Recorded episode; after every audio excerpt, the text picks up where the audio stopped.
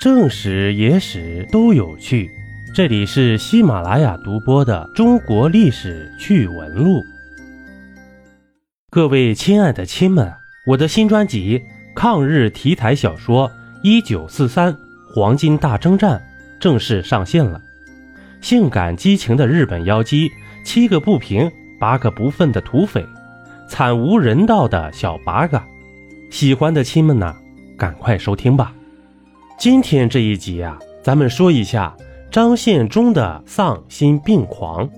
张献忠这个人呢，是明末农民起义领袖之一，与李自成齐名，是大西政权的建立者。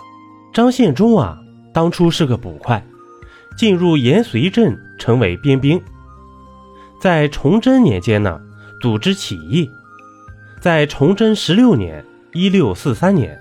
攻克武昌，自称大西王。一年呢，攻入了四川，在成都建立了大西政权，年号大顺。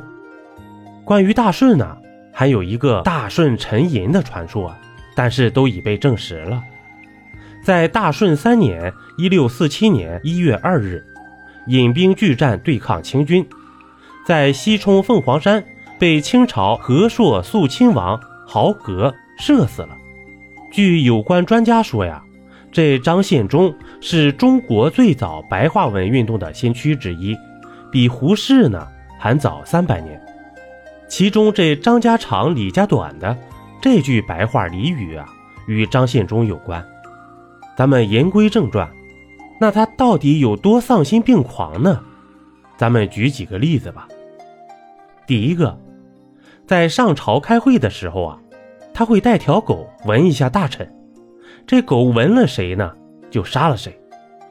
第二，开科取士，把读书人骗来，规定身高，高了的杀掉，矮了的呢也杀掉，随便编个由头杀人。录取过一个状元张大寿，给了他许多赏赐，没几天呢，觉得他太好了，还是杀了吧，省得挂心。于是啊，这状元和刚赏给他的美女就不明不白的死了。有个书生王志道，做了个类似拖把的大笔，能写出超级大的字儿。这写好以后呢，张献忠还是杀了他，理由是觉得他挺有想法，以后啊肯定会谋夺自己的皇位。第三个，砍下妇女的小脚堆在一起看。同小妾取乐，接着呢，砍下小妾的脚，放在这堆脚的最上头。第四个，这小儿子呀，从他房前过，这张献忠喊他，他没听见，跑一边玩去了。这张献忠一怒啊，就把才几岁的儿子给杀了。这过了一会儿呢，觉得自己做的不妥，嫌老婆们也不劝劝自己，就把几个夫人哎都杀了。第五，剥皮，皮没扒下来啊，人如果断气了，扒皮的行刑力也处死。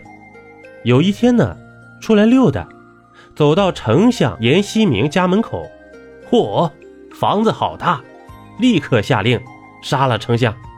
第六个，攻占哪个城池啊，妇女必须脱了衣服迎接士兵，否则全部杀死。捉了女孩子呢？脱光吊起来，在地上立一个削尖了的木棍然后砍掉绳子，木棍从女孩子的下体戳进去，又从嘴里戳出来。这跟日本鬼子有毛线区别吗？逮了漂亮女孩呢，就交给张献忠玩弄，接着呢就蒸熟，半生不熟的时候，他就开始吃肉了。邀您继续收听下集。